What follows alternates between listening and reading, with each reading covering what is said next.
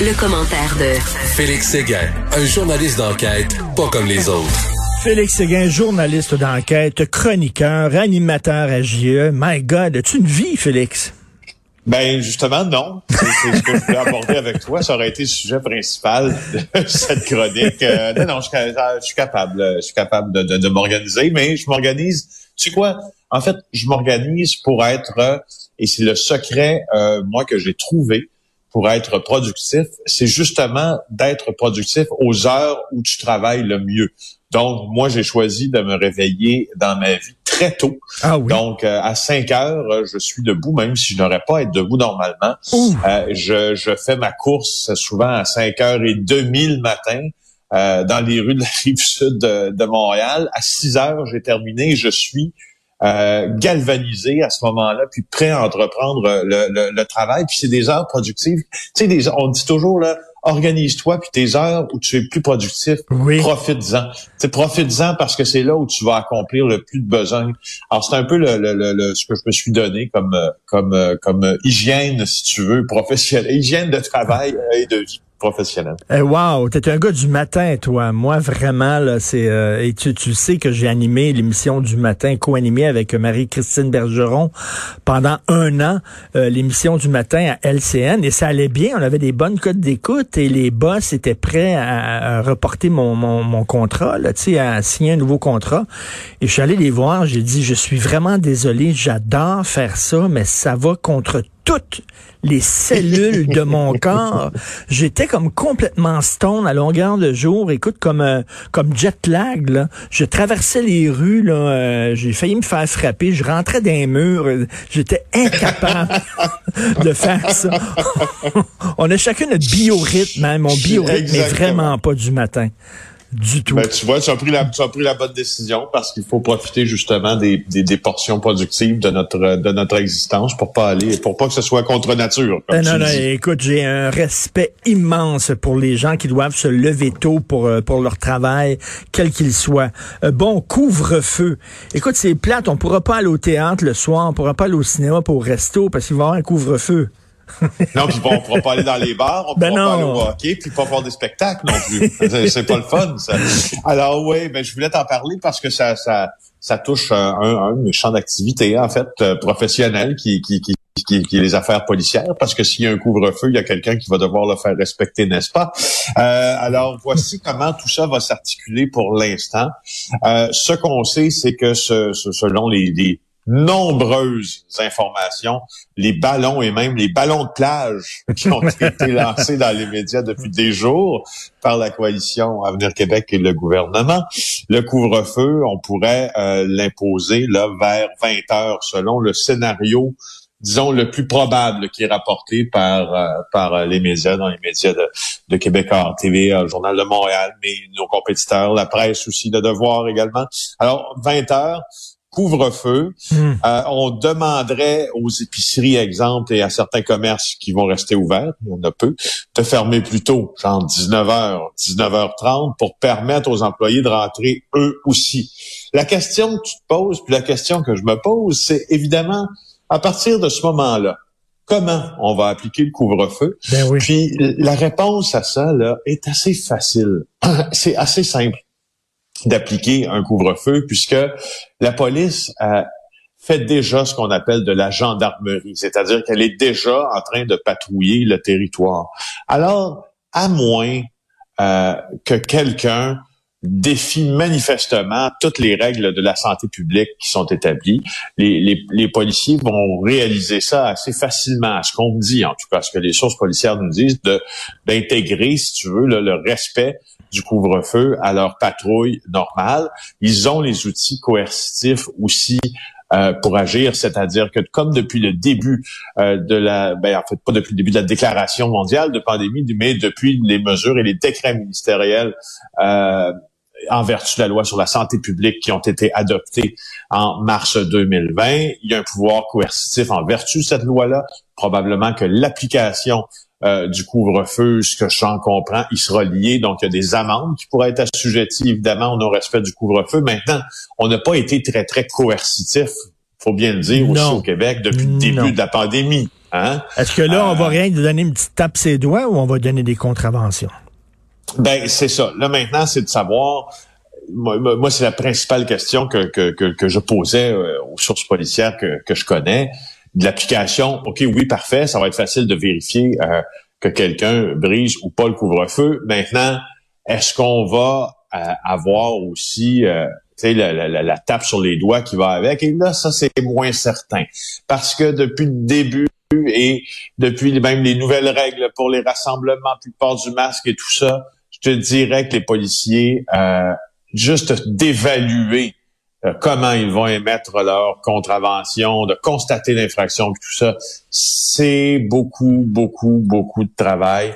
Euh, et c'est pas tous les policiers qui ça leur tente de le faire. Mais le couvre-feu, si on impose un couvre-feu, Félix, c'est parce qu'on soupçonne que les gens le soir vont les uns chez les autres et se visitent parce que on s'entend, tous les commerces sont fermés, les salles de théâtre sont fermées, les, les bon, les cinémas et tout ça.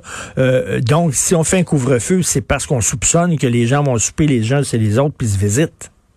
Ben, c'était un, peu ça l'affaire. Puis vont, on verra si cette théorie-là se, se, confirme dans, euh, dans les bilans euh, qui vont découler de ces mesures extraordinaires, jamais vues même depuis les temps de guerre euh, ou depuis la crise d'octobre où, où, la loi sur les mesures de guerre a été promulguée.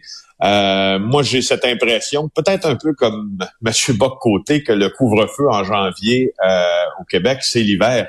c'est la température. Ben oui. Parce que les, les, les, on sort moins de chez nous, puis euh, puis c'est de facto, on, on s'encabane un peu plus.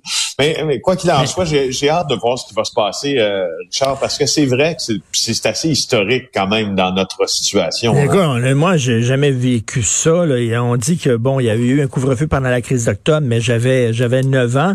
Euh, et moi, là, vraiment, ce qui est important, c'est l'école. C'est ça la grosse question. Est-ce que nos enfants vont pouvoir retourner à l'école? Moi, rester chez nous le soir, j'ai aucun problème, mais faut que les enfants socialisent. Maudit. J'espère qu'on va tout faire, là, vraiment essayer de tout faire pour permettre aux enfants de retourner à l'école en présentiel. Ouais, ben ça c'est, tu vois, moi j'ai des enfants qui sont au primaire, j'ai deux deux fillettes qui euh, sont à l'école primaire, puis aujourd'hui je vais travailler de la maison et ce sera la première journée d'école, euh, la première vraie journée d'école en présentiel. Et à ce que je vois maintenant pour euh, pour l'enseignement par visioconférence et tout ça. Euh, disons qu'on n'est pas rendu très loin. Hein? Ben on n'est pas, ben on n'est pas à la page, si tu veux, comme plusieurs grandes entreprises le sont, ou comme plusieurs autres provinces et autres pays. En Ontario, je parlais à Emmanuel Latraverse, elle vit en Ontario, Emmanuel, et euh, elle dit, écoute, ça roule au bout, là, ça marche là, parfaitement, les professeurs sont là, c'est comme une journée euh, régulière, là. à 8 heures, elle a tel cours, en avant, elle a bon, et, et, ça fonctionne bien, et je comprends pas comment ça se fait au Québec, on ne s'inspire pas de ce qui se fait de bien ailleurs au pays, en tout cas. Ouais, ben c'est ça justement. J'ai aussi euh, j'ai cette crainte là, moi, euh, fois 10 là.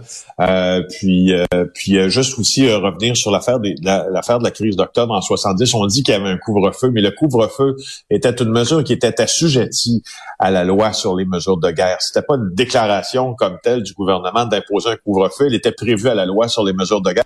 Donc, si on si on se reporte, ce sera une première plutôt depuis la deuxième grande guerre mondiale, non pas euh, depuis la crise d'octobre. Donc, il y a vraiment une notion euh, historique euh, à ce qui est en train de, se passer là. Puis si on regarde ce qui s'est passé, justement, ce qui s'est produit, pour ne pas se répéter, en Europe, il semble y avoir une viabilité à cette à cette mesure-là. Moi, j'ai, j'ai, pour dire, j'ai hâte d'aller me promener pour voir qu'est-ce que ça a l'air. C'est pas ce que je vais faire, justement. Mais c'est, peut-être un des derniers gros coups à donner. Là. On espère qu'on va prendre la vitesse de croisière avec la vaccination, puis qu'après ça, tu qu'on va se sortir du tunnel, qu'on va voir la lumière au bout du tunnel. C'est peut-être le dernier gros coup. Puis s'il faut le donner, écoute, c'est parfait en janvier, là. C'est là qu'il faut le faire. Oui, exactement, c'est ça. On, on, s'accroche, on s'accroche encore un peu, même si c'est très difficile. Très difficile, mais ben, je parlais des, des, enfants. Je vais en parler tantôt avec euh, Cindy Royer à LCN. Euh, nos enfants vont pas à l'école, mais il y a des enfants qui sont chanceux, eux autres. Leur école est ouverte.